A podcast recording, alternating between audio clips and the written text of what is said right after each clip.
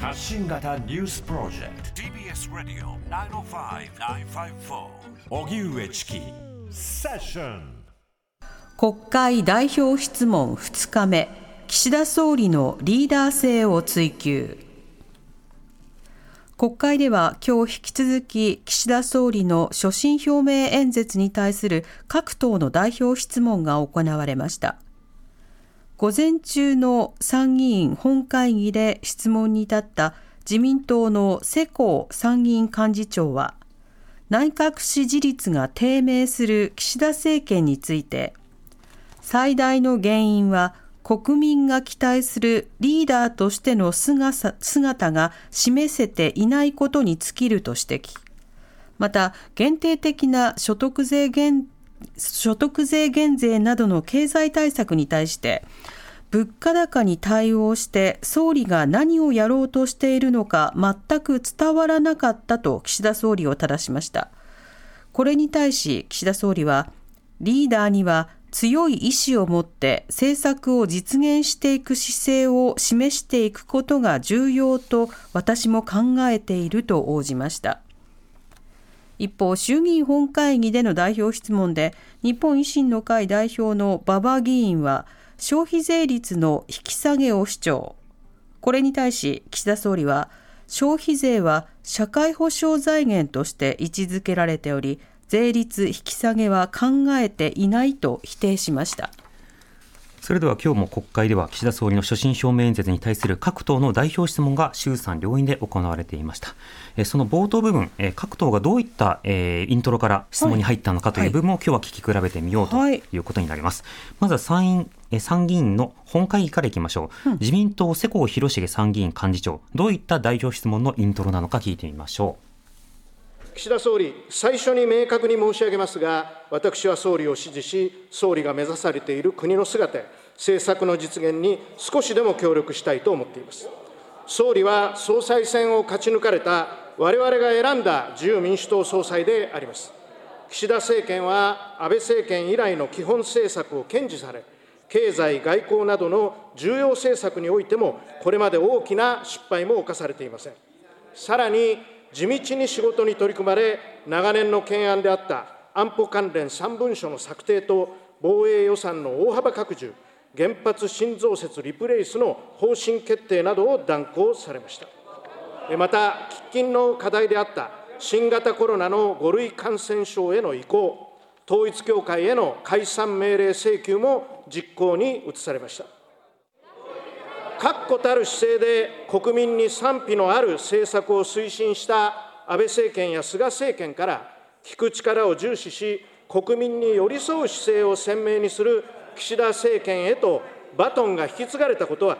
外交安全保障政策を重視して安保改定という国論を二分するテーマに正面から取り組んだ岸信介政権の後を継いだのが、低姿勢と寛容と忍耐をキャッチフレーズに世の中の安定と国民の豊かさを志向した池田隼人政権であったことを彷彿とさせます。池田元総理も同じ広島県選出であることも相まって、岸田総理の登場には個人的に歴史の必然さえ感じます。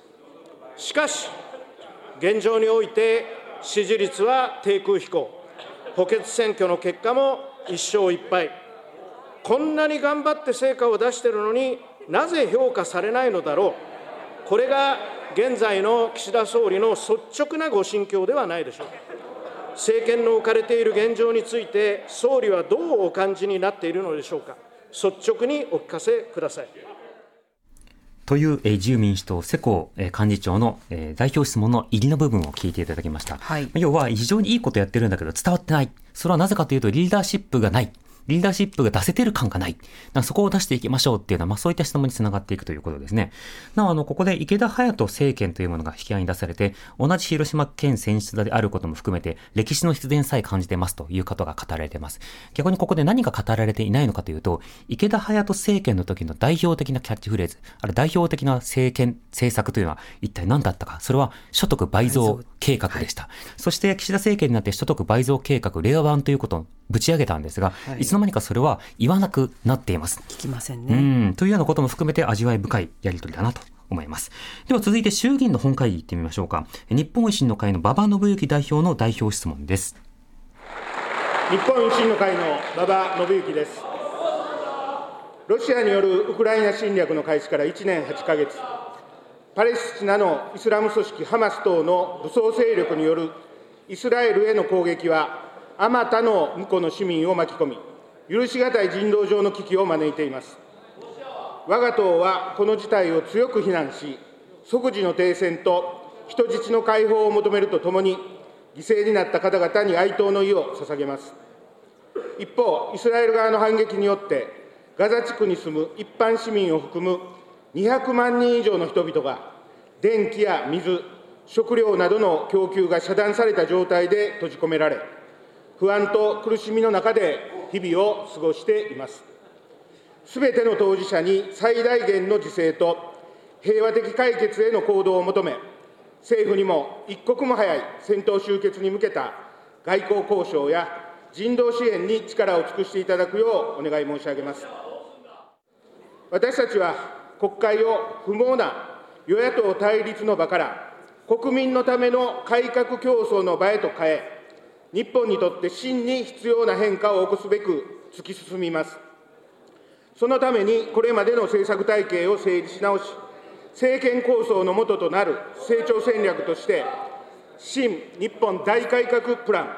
および次期衆院選に向けた公約となる基幹政策集として、維新八策2023の策定を進めています。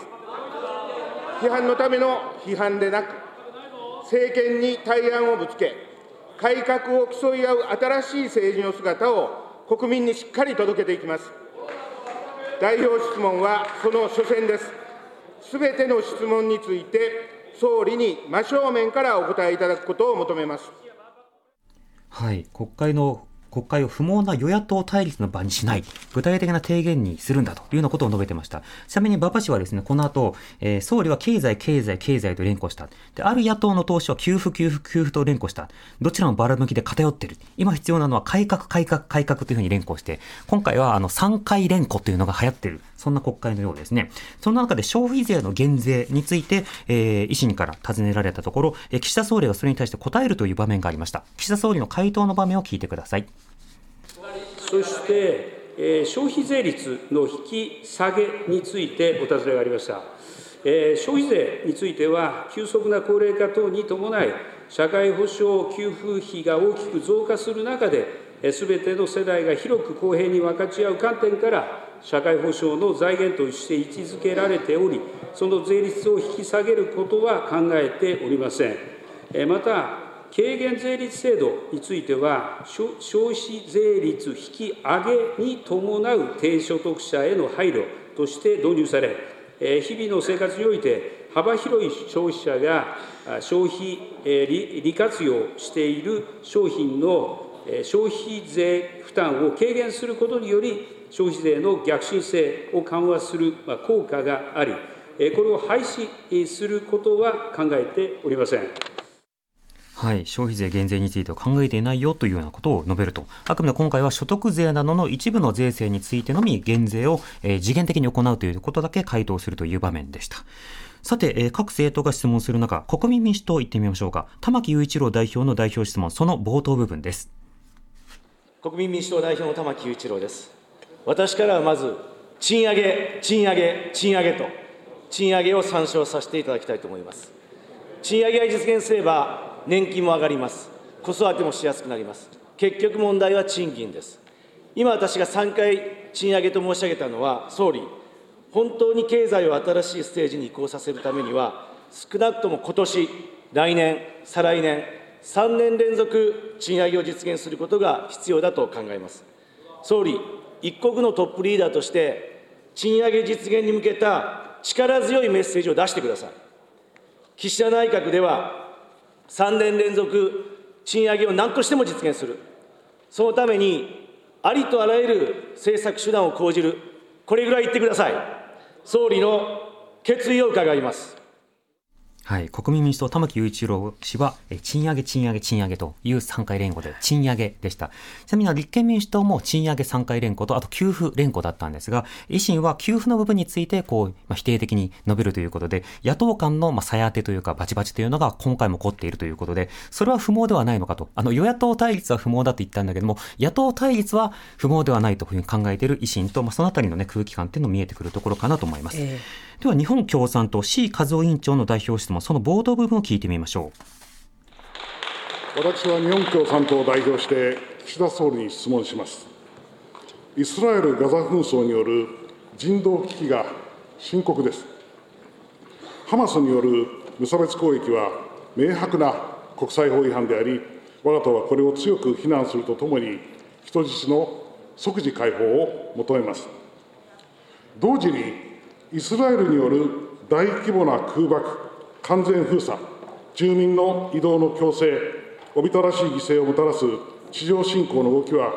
どれも国際法を乱暴に蹂躙するものです。我が党はイスラエルに対して、ガザに人道危機をもたらしているすべての行動を中止し、地上侵攻を中止することを強く求めます。日本共産党は双方に対し、暴力の連鎖を止め、人道支援のアクセスを保障し、即時停戦に向けた交渉のテーブルにつくことを求めます。日本政府に対し、2つの点を求めます。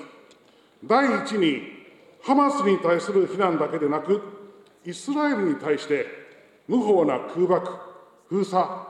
地上侵攻の中止を求めるべきではありませんか。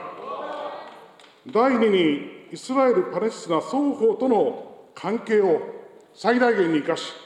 停戦に向けた交渉を促すべきではありませんか。総理の答弁を求めます。日本共産党は、えー、イスラエル・ガザ紛争による人道危機、はい、こちらについて入っていきながら、えー、この停戦について尽力するようにということを求めるという場面から出発をし、はい、その後経済の問題などに質問に来ました。3点連行ということはならずということですね。ちなみに公明党も特に3点連行はなかったんですが、自分たちもいろいろ提案しているので聞いてくださいねというような趣旨の質問をしていたということになります。その後国会がどうなっていくか、さらに追いかけていきたいと思います。TBS Radio 荻上チキセッション905 954.